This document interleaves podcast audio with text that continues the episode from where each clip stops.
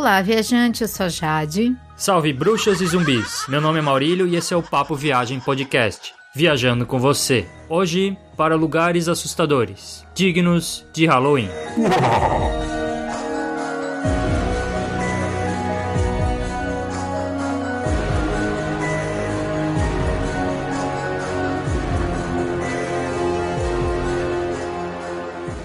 Este episódio 048 do Papo Viagem Podcast. A gente já tem vários episódios sobre vários lugares do mundo e você pode conferir todos eles no nosso site guia do digital.com. Tem um player na direita, onde você pode ouvir, é só clicar e ouvir, mas você também pode baixar os episódios para ouvir no seu computador ou no seu smartphone. Você também pode entrar no nosso site e conferir vários posts que a gente tem lá bem interessantes. Outra coisa é que você pode reservar por meio do site, pelo nosso link do Booking, a sua hospedagem, sem pagar a mais por isso. Se você não reservar pelo nosso link, um fantasma irá puxar o seu pé. Outra dica é assinar o feed do podcast por meio de um aplicativo para receber os novos episódios e também assinar a nossa lista de e-mails para receber os novos posts do site e outras novidades. Se você tiver alguma dúvida sobre os destinos e viagens já apresentados, comentários, críticas ou sugestões, basta mandar um e-mail para gente ou uma coruja, ou um corvo, para contato arroba guia do digital.com. A gente também está nas redes sociais, Facebook, Twitter, Instagram. Procure por Guia do Nômade Digital, curta e siga a gente por lá. A gente espera você lá. A gente vai gostar muito de conversar com você nas redes sociais e também se você mandar um e-mail pra gente. E você pode também dar suas sugestões, suas críticas construtivas, que é claro que isso ajuda o podcast a melhorar. Agora, vamos descobrir lugares assustadores, dignos de Halloween e que você pode visitar a turismo.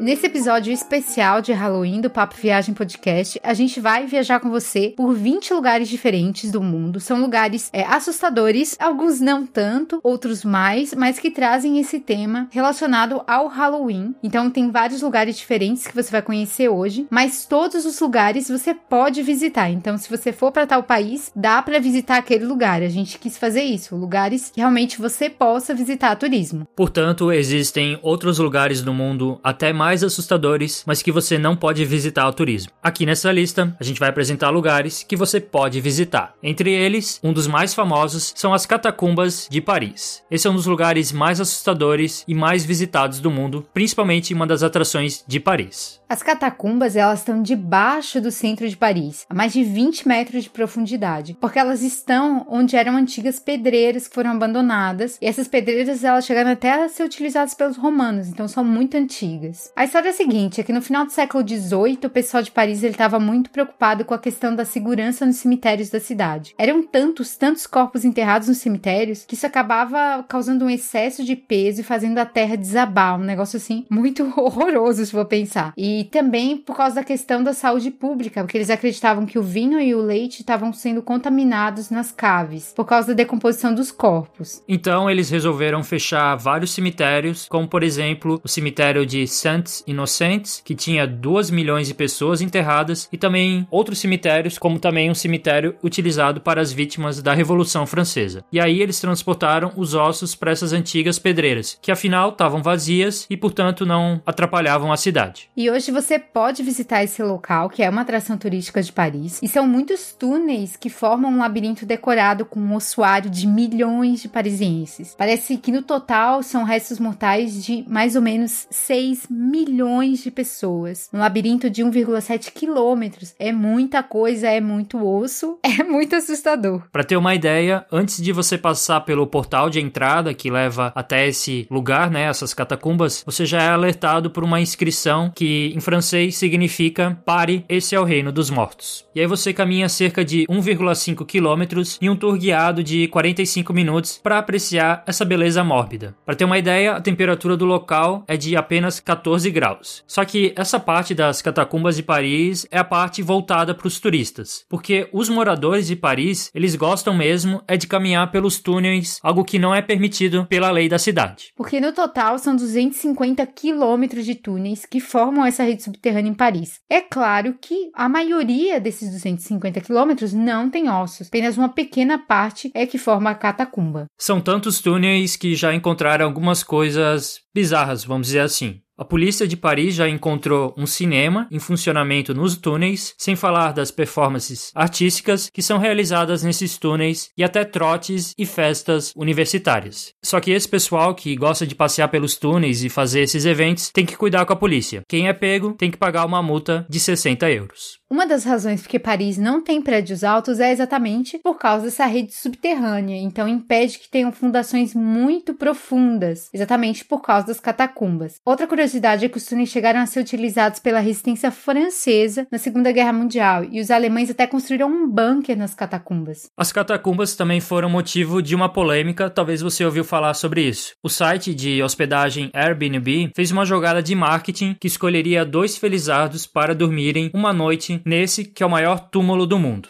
Para ter uma ideia, o Airbnb pagou 350 mil euros para alugar por uma noite as catacumbas que são utilizadas nos tours para os visitantes. E aí a empresa ofereceu aos felizardos, quem ganhasse nesse né, concurso, um concerto privativo, histórias para dormir e também tinha algumas regras impostas por eles, como por exemplo, não seguir fantasmas pelas galerias.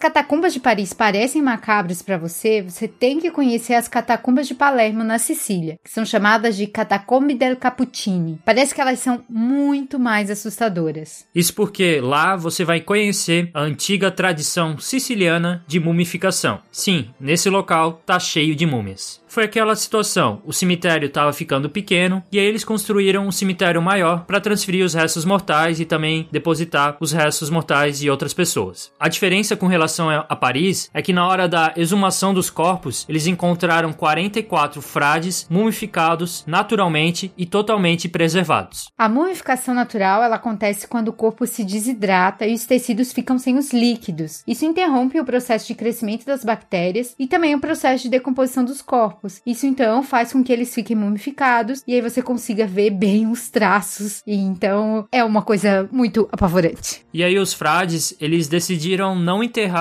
os restos mortais para manter os seus irmãos como relíquias. Então eles colocaram essas múmias no corredor do novo cemitério que tinha sido construído. Além disso, a mumificação dos corpos nas catacumbas virou uma tradição para esses frades da ordem dos caputinhos. Inclusive, eles desenvolveram técnicas próprias, como a remoção dos órgãos e a substituição por palha para facilitar o processo de desidratação, além de realizar a mumificação por meio de banhos de arsênico. Por causa disso, você vai encontrar por lá 8 mil corpos mumificados entre os anos 1500 até 1920. É claro, muito bem preservados. Ainda falando sobre a questão das múmias, tem um tipo de múmia muito especial e muito rara nas Filipinas. Na região de Caiabã, uma região montanhosa no norte do país, há muitas cavernas cheias de múmias, que muitos dizem que foram mumificados desde 2 mil anos antes de Cristo, o que deixa as múmias de Palermo, que tem 500 anos, no chinelo. Só que alguns cientistas dizem que essas múmias, na realidade, elas foram feitas entre o século 12 e o século 16. Só que quando os espanhóis chegaram na região, essa prática parou. E o que torna esse lugar tão único é o processo de mumificação utilizado, no qual os corpos ficavam sentados e era realizado uma defumação. É algo pouco comum nos processos de mumificação de outros lugares do mundo, então algo bem específico dessa região de Filipinas. O problema é que a segurança nas cavernas é muito fraca. Isso fez com que muitas múmias fossem roubadas, inclusive múmias importantes para a comunidade. Uma das múmias mais conhecidas, que era cheia de tatuagem, que era considerada um semideus, ela chegou a ser roubada. Isso afetou muito a questão das práticas religiosas nessa comunidade do norte das Filipinas. O turismo tem sido intensificado, então você pode visitar, mas falta bastante para eles preservarem o local. Para tentar mudar um pouco isso, as Filipinas estão tentando incluir esse local, essas cavernas com as múmias, na lista de patrimônios da Unesco, já que são múmias muito raras e estão sendo ameaçadas por causa dessa questão dos roubos e também dos mal cuidados.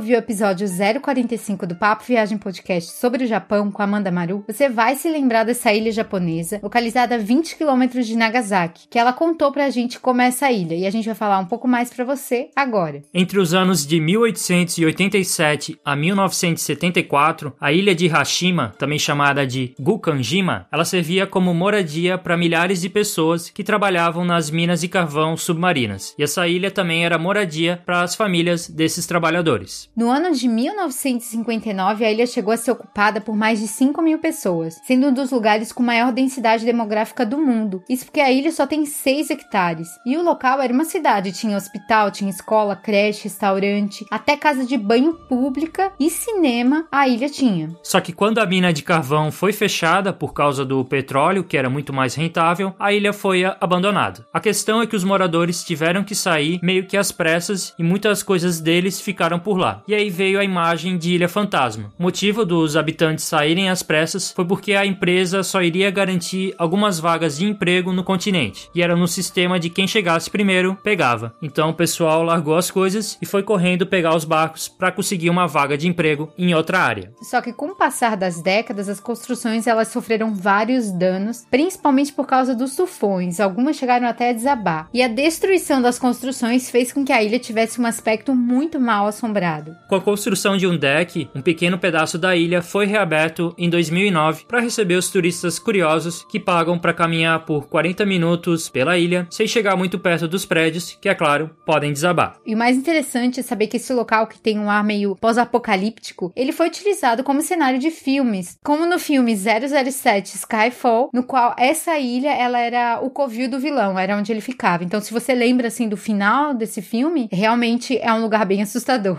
Outra curiosidade sobre essa ilha é que o Google conseguiu autorização para colocar essa ilha no Google Street View. Então você não precisa viajar até lá para conhecer, você pode fazer um tour por meio do Google Street View por esse lugar tão peculiar. Tem também um documentário de 15 minutos que é bem interessante sobre a história de um rapaz que morou na ilha quando tinha 4 anos. Depois ele voltou, isso passando 30 anos, para contar como era morar lá. E a gente vai deixar o link desse vídeo no post desse episódio.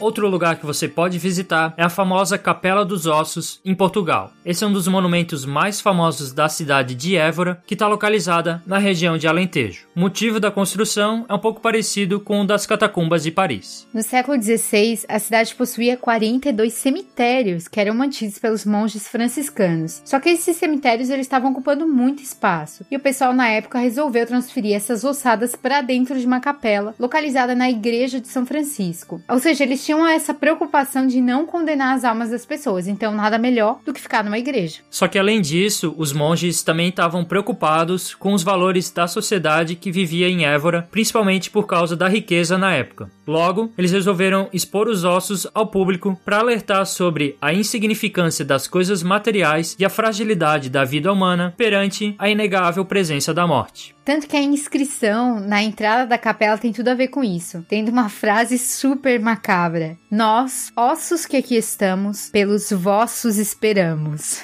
Que medo! É estimado que a capela abrigue caveiras de 5 mil pessoas. E se você não se empolgou muito para conhecer essa capela, vale dizer que Évora é patrimônio mundial pela Unesco, possuindo outros destaques além dessa capela, como o Templo de Diana, que é um templo romano, a Catedral da Sé, as suas muralhas e um belo centro histórico. Nos arredores da cidade estão os cromeleques de almendres, que são um monumento megalítico bem conservado, e eles estão ali desde o século 6 até o século 3 a.C. Mas tem outro lugar bem interessante que você pode visitar também na Europa. Perto de Praga, na República Tcheca, está localizado o Ossuário de Sedlec, que também consiste em uma pequena capela decorada com ossos. E ela tá bem decorada mesmo, porque o pessoal de lá caprichou bastante. A história é a seguinte: lá pelo ano de 1300, uma abade do monastério trouxe terra de Jerusalém, sim. E aí ele jogou no cemitério da igreja de Todos os Santos, e é claro que todas as pessoas queriam ser enterradas lá onde tinha terra santa. Obviamente, com o passar do tempo, não tinha espaço para mais ninguém e eles tiveram que exumar os ossos antigos para liberar espaço para os novos moradores do cemitério. A ideia que eles tiveram foi a mesma de Portugal: colocar esses ossos de 40 mil pessoas dentro de uma capela. Só que a diferença é que eles chamaram um mestre construtor para organizar os ossos da forma mais interessante possível e de fato ficou. Você vai encontrar lá pirâmides feitas de osso, o escudo da família do rapaz que organizou esses ossos, cruzes, cálices e até um candelabro feito de ossos que é inacreditável. Dá uma olhada na foto, é surreal. É macabro, mas é bonito, vale a visita porque você pode visitar todos esses lugares macabros. Eu achei só macabro. Um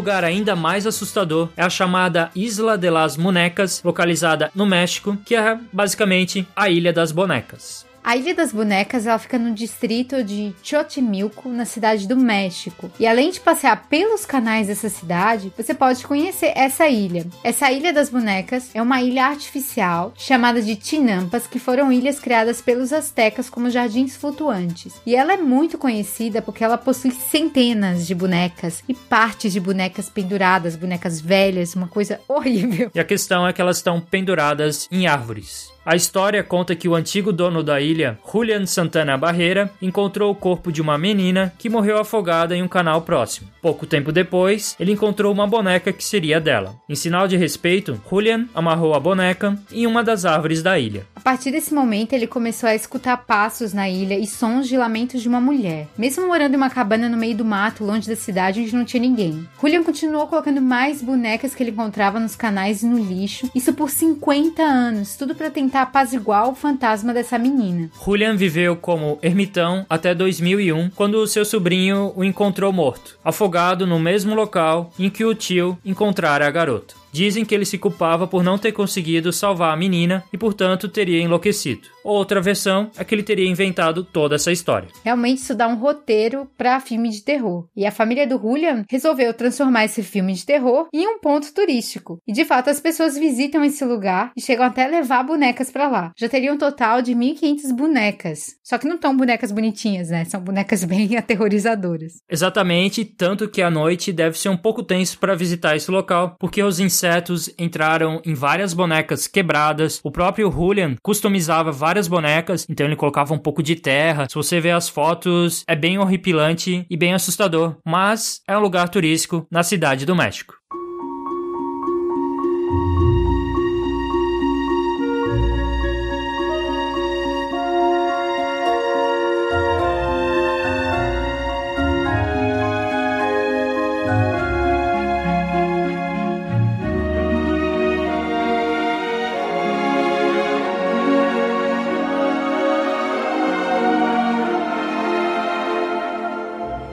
Lugar que você pode visitar, só que fica no Peru, na cidade de Nazca, é o cemitério Chautila. Lá você vai encontrar várias múmias localizadas em buracos abertos, que seriam seus túmulos. Elas são principalmente do período entre 600 a 700 depois de Cristo. O clima seco e árido do deserto e também os rituais funerários da cultura Nazca conseguiram manter os esqueletos inteiros por todo esse tempo. Depois da mumificação, a pessoa era pintada, vestida e colocada na tumba da família em posição fetal, já que a cultura Nazca dizia que deveria ficar na mesma posição que a pessoa veio ao mundo. Só que infelizmente, muitos objetos de valor das próprias pessoas mumificadas foram roubados por ladrões na época que o local não era protegido pelo governo do Peru. Inclusive, para ter uma ideia, os ladrões roubaram até os tecidos que cobriam os esqueletos. Além de conhecer essas múmias, você também pode visitar as linhas e os geóglifos de Nazca que são super conhecidos. Outra necrópole famosa é a cidade dos mortos, localizada em Na Rússia. Lá você vai encontrar um monte de casinhas bonitinhas espalhadas pela montanha, mas sem moradores. Na realidade, essas casinhas são mausoléus e nelas estão mais de 100 antigas criptas de pessoas pertencentes aos povos ossetas, que é um grupo iraniano natural da Ossétia, uma região do Cáucaso. Uma versão é que as casinhas teriam sido construídas como local de quarentena para as pessoas que tinham pego peste. Por isso, elas teriam sido afastadas da cidade principal e colocadas nessa cidade que era chamada Cidade dos Mortos. Para visitar essa cidade, ainda hoje é difícil, porque ela fica nas montanhas e demora aproximadamente 3 horas para chegar lá. Isso por meio de uma estrada sinuosa e bem perigosa.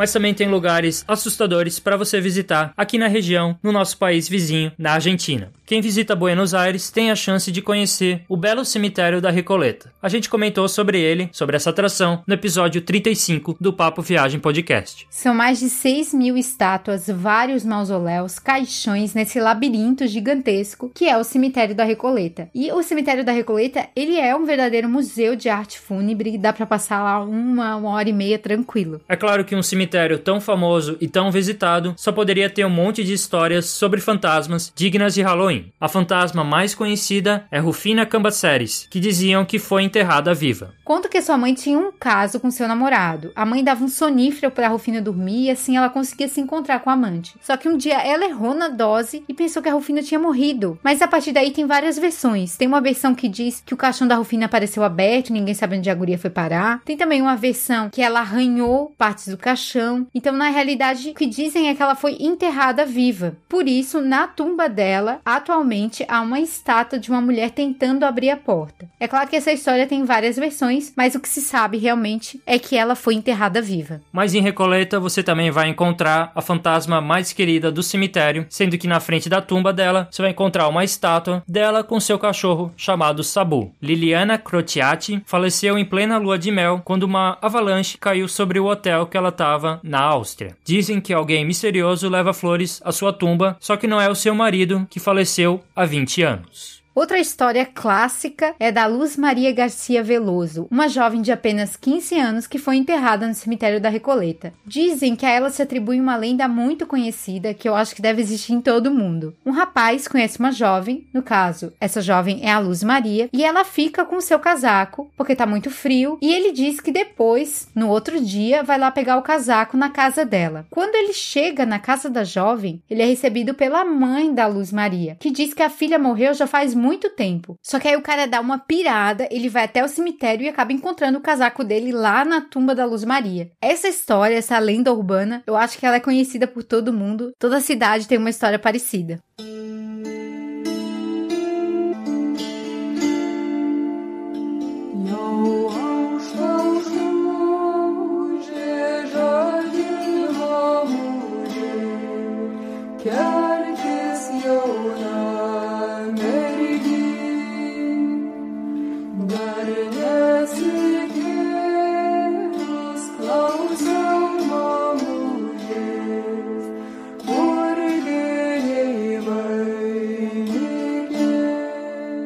Outro lugar que você pode visitar, mas que não é tão obscuro assim, é a Colina das Cruzes, que é um local bem famoso da Lituânia. A Colina das Cruzes é, na verdade, um local de peregrinação, um símbolo pela liberdade e orgulho nacional da Lituânia. A tradição começou quando ocorreu uma tentativa de levante contra o czar russo em 1831. As famílias dos rebeldes que foram mortos nesse levante, eles não tinham os corpos dos parentes para enterrar. Então, no lugar, eles colocavam cruzes nessa colina para celebrar os heróis que caíram lutando pelo país. No período da União Soviética, quando os russos ocuparam a Lituânia novamente, a religião tinha sido proibida e as cruzes chegaram a ser retiradas de lá, sendo quebradas e queimadas. Mas apesar da KGB ficar na região para impedir que a população colocasse novas cruzes, as pessoas arriscavam suas vidas para continuar mantendo aquele símbolo de resistência. Em 1991, quando a Lituânia finalmente conseguiu a sua independência, a colina virou um símbolo da fé católica e também da identidade nacional. São mais de 200 mil cruzes e é impressionante mesmo, são muitas cruzes. Algo inimaginável.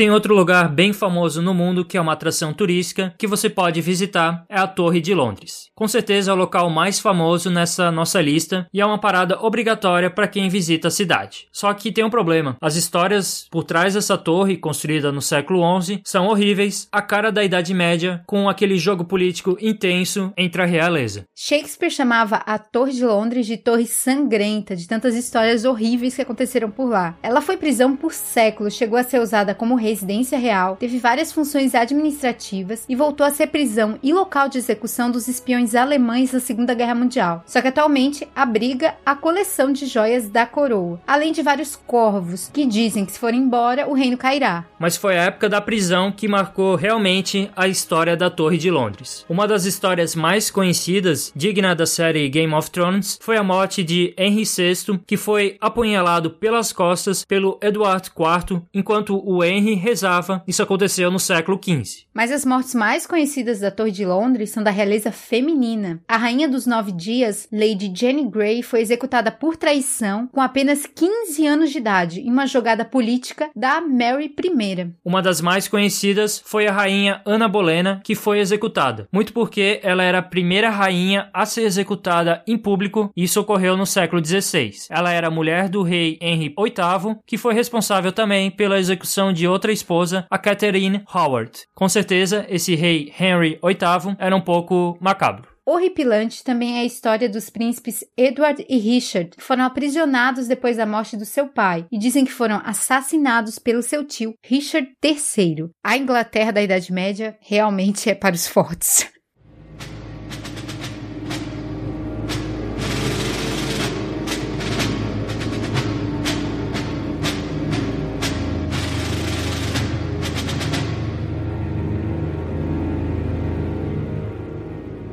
Mas os Estados Unidos também tem alguns lugares assustadores para você visitar, como por exemplo a prisão de segurança máxima de Alcatraz, localizada em uma ilha em São Francisco, é um dos locais mais famosos da história norte-americana. Ela foi construída depois da crise de 1929, quando os índices de criminalidade subiram muito. Ela foi utilizada entre os anos de 1934 e 1963. Inclusive o mafioso Al Capone foi preso em Alcatraz. Tem até uma história de três fugitivos da cadeia que teriam conseguido nadar e sobreviver. Só que na época o governo americano achava que os prisioneiros teriam morrido nessa fuga. Tem até um documentário que fala que eles ainda estão vivos, eles têm 80 anos e sabe onde eles estão localizados? Exatamente, no Brasil. Alcatraz foi ocupada em 1969 por um grupo de 100 nativos americanos, povos indígenas, que reivindicavam o local. Eles queriam que ali fosse construído um centro cultural nativo americano. A causa não deu certo e os remanescentes foram expulsos em 1971 e o local virou patrimônio histórico dos Estados Unidos. Hoje é um dos pontos mais visitados do país, com um milhão de visitantes por ano. Curioso é que você vai encontrar lá ainda um grafite feito pelos povos nativos que diz o seguinte: Peace and freedom, welcome, home of the free Indian land. Outro lugar ainda mais sinistro que você pode visitar nos Estados Unidos é o Hotel Stanley, localizado nas Montanhas Rochosas, no estado do Colorado. Aliás, você pode se hospedar lá. É bem comum que as pessoas aproveitem a temporada de neve e até utilizem a estrutura para casamentos. O problema é que dizem que o hotel é mal assombrado e tem um fantasma em um dos quartos. Esse é o hotel que inspirou o escritor Stephen King a escrever o romance The Shining, O Iluminado, que foi publicado em 1977 e que até virou filme em 1980. 1980. O Stephen King dormiu nesse hotel no ano de 1974. Além de dormir no Hotel Stanley, você pode fazer o tour noturno e ir atrás dos fantasmas nos espaços mal assombrados, onde parece até que rola uma atividade paranormal. Só que em vez dessa história afugentar as pessoas, o hotel começou a estar sempre lotado. Só que na dúvida é bom você ficar longe do quarto 217 também do 418.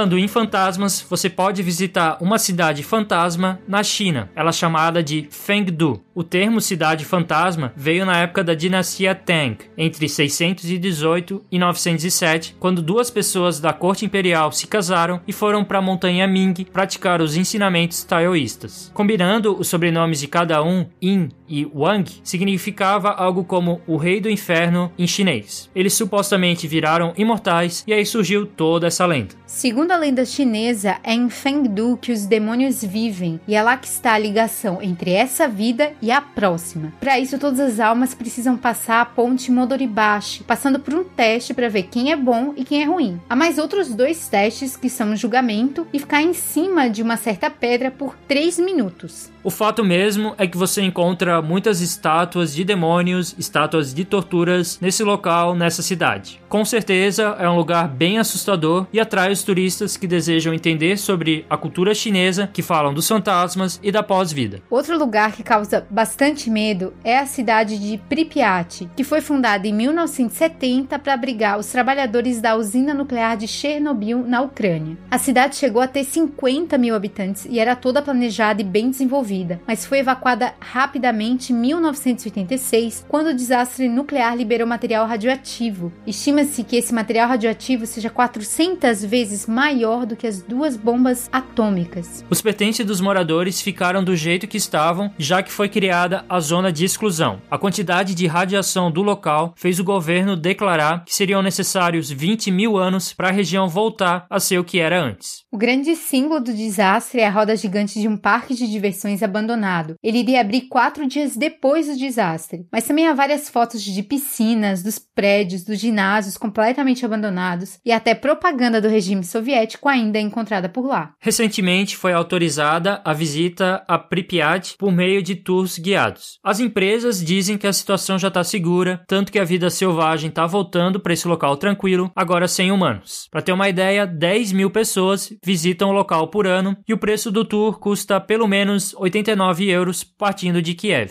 Fica a dica para não ir.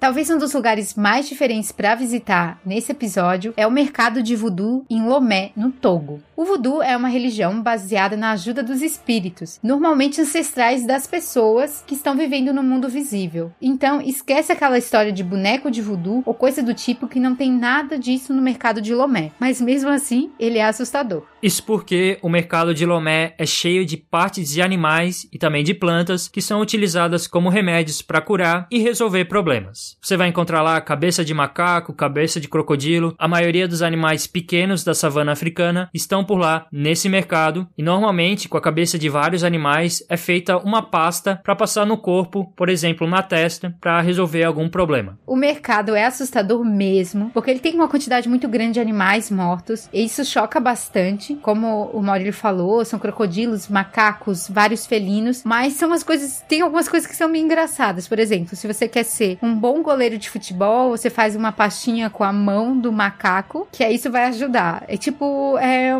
mais uma crença do que um filme de terror, mas é claro que choca. Mas tem mais lugar assustador para você visitar. Em Singapura está localizado um parque temático chamado Hao Par Villa, que aborda as religiões budista, taoísta e confucionista. Só que dentro dessas áreas há uma parte que trata da mitologia chinesa sobre o inferno, que é chamado os Dez Tribunais do Inferno. Essa área temática ela consiste em mostrar por meio de estátuas bem detalhadas, bem detalhadas mesmo, a tortura e vários tipos de punição.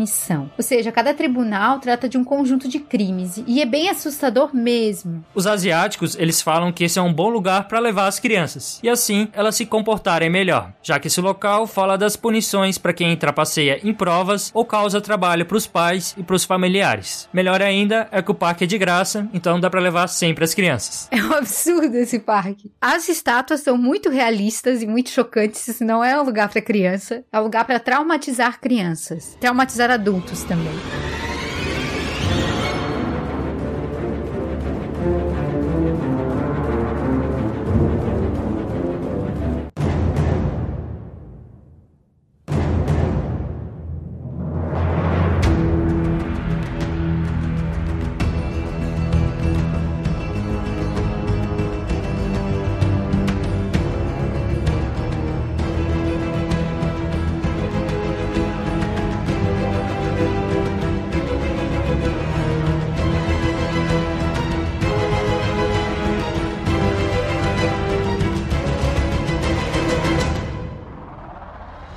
Claro que o castelo do Drácula não poderia deixar de ser mencionado neste episódio, mas há muita polêmica envolvida nesse assunto. Na Romênia e para todo mundo foi vendida a imagem de que o castelo do Drácula é o castelo de Bran, uma grande construção do século XIII. Na realidade, toda a confusão começou com o livro Drácula do escritor irlandês Bram Stoker, que foi publicado no final do século XIX. O escritor realmente parece ter se inspirado na história de Vlad III, o príncipe da Valáquia no século XV XV. Isso porque o personagem dele, o Drácula, ele é muito parecido com o Vlad III. Primeiramente, o Vlad era conhecido como Vlad Drácula, porque ele herdou o título de filho de um cavaleiro da Ordem do Dragão. Filho do Dragão é o significado de Drácula, mas também pode significar filho do diabo. Além disso, Stoker conta em seu livro muitas passagens da vida de Vlad, como os atos sanguinários que ele tinha contra os inimigos e também contra antigos aliados que se viravam contra ele. Só que Vlad viveu na Valáquia e não há prova nenhuma de que ele tenha vivido no castelo de Bran. Então, como esse castelo de Bran entrou na história? A culpa foi do escritor, do Stoker, que ele escreveu o castelo do Drácula tão bem e tão semelhante ao castelo de Bran. Outra pergunta que fica é qual foi a razão do Drácula, do escritor, o Drácula de Stoker,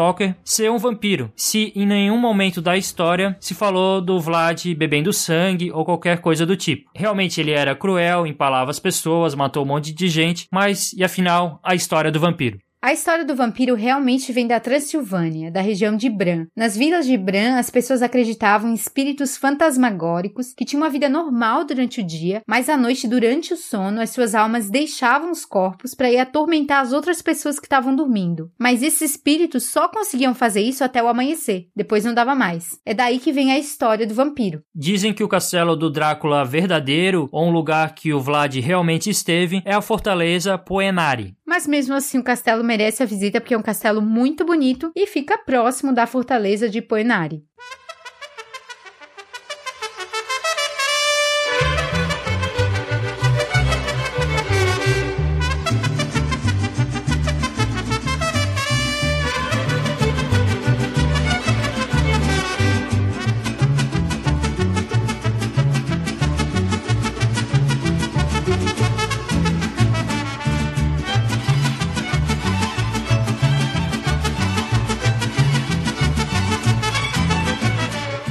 Agora é hora de voltar ao México, já que é um país tão rico culturalmente, de muita fé e de muita festa. E todos esses elementos podem ser percebidos na comemoração do Dia dos Mortos no México, que acontece a partir da véspera do dia 1 até o dia 2 de novembro. Para falar a verdade, o Dia dos Mortos no México é semelhante ao Dia de Finados no Brasil, só que lá eles comemoram com muita festa e também com influência de outros povos. Nas regiões central e sul do México, o Dia dos Mortos tem muita festa, mas também é um período de muita reflexão. A cidade de Oaxaca é um destaque em relação à comemoração, porque é uma cidade muito tradicional, muito histórica e que mescla o catolicismo com a crença dos povos indígenas. No Dia dos Mortos no México, as pessoas acreditam que os entes amados voltam à Terra. A partir do do dia 1 de novembro, as crianças falecidas voltam à Terra e no dia 2 de novembro é a vez dos adultos. Como as almas voltam para a Terra, são feitos altares com muita comida, velas e flores. No Dia dos Mortos, as pessoas levam especificamente as comidas e bebidas preferidas dos falecidos. Há também bandas e músicas para animar a festa. Assim, esse momento de visitar o cemitério é um momento de alegria. Afinal, a alma da pessoa está ali, pertinho dos parentes. E é também um momento de você mimar essa alma, apesar de você não poder ver. Por isso, o clima é de felicidade e de celebração da vida.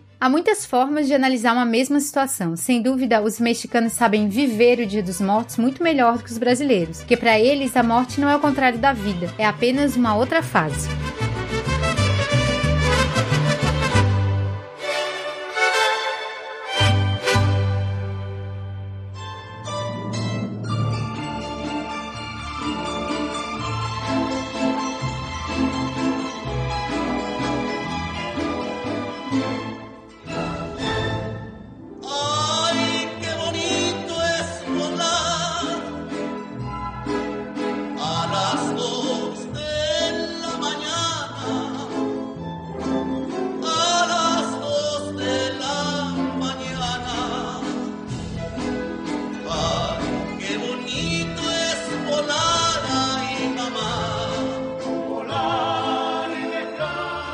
Estamos chegando ao final desse episódio um pouco macabro do Papo Viagem Podcast. A gente espera que você tenha gostado. E agora a pergunta é: quais esses lugares você visitaria? Ou se você conhece outros lugares macabros para visitar, manda um e-mail pra gente, contato arroba ou também você pode mandar pelas redes sociais, Facebook, Twitter, Instagram. Procura por lá Guia do Nômade Digital. A gente quer saber a sua opinião sobre esses lugares macabros. Você também pode comentar no post desse episódio para dar uma dica para as próximas pessoas que vão escutar o podcast. E desses lugares, quais você visitaria? Eu visitaria Nazca, no Peru, que eu acho que é interessante, apesar de eu não gostar muito da história de múmia, que múmia é um negócio meio assustador. E também Oaxaca, que é no México, que é bem tradicional e eu acho que é uma forma diferente de tratar sobre o tema. Mas eu achei a parte da, de Singapura muito absurda, ainda mais para levar criança, eu acho que não dá. E para ti, quais lugares que tu gostaria de conhecer e qual que assim tu não iria de jeito nenhum? Um lugar bem interessante que vale a pena conhecer é a ilha de Alcatraz, então acho que valeria a pena conhecer essa prisão, já que tem toda uma história de fuga, de fugitivos. É interessante, tem até um filme sobre isso. Outro lugar que me parece bem interessante interessante é o ossuário de Sedlec, que é localizado na República Tcheca, porque é uma incrível obra de arte. É claro que é um tanto macabra, mas é interessante como o cara que organizou os ossos conseguiu montar toda aquela arquitetura um tanto gótica, sei lá, mas acho que vale também visitar. E dos lugares mais assustadores que eu achei foi a Ilha das Bonecas, que olhando pelas fotos dá bastante medo, ainda mais se fosse possível visitar à noite, é um lugar bem assustador.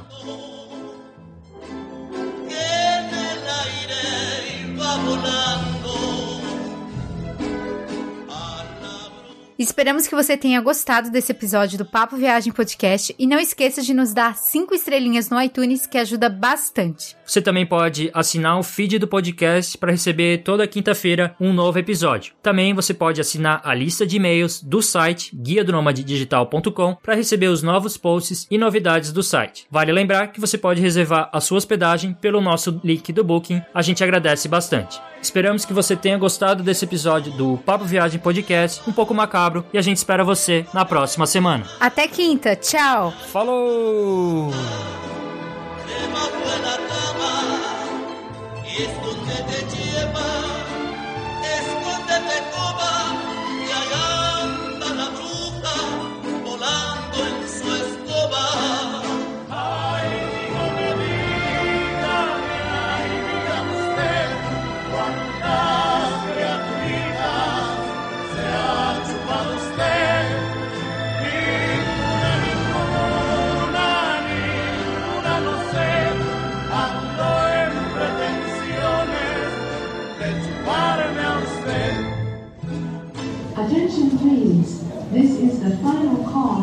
Aí o cara dá uma pirada, vai até os. Não, Ai, meu Deus. Aí o cara dá uma pirada com toda essa história, vai até o cemitério e encontra o casaco. não. Como assim? Não, Tá com medo? tô com medo. Tô com... Olha. O termo cidade fantasma veio na época da dinastia Tang. Tang é bom. Trepa. Tang. Bebeu Tang. paz. Tang. Tangue que não tem fruta. Os asiáticos falam que esse é um bom lugar para levar. Que horror. Eu achei muito pesado. Os asiáticos, os asiáticos falam que esse é um bom lugar para levar.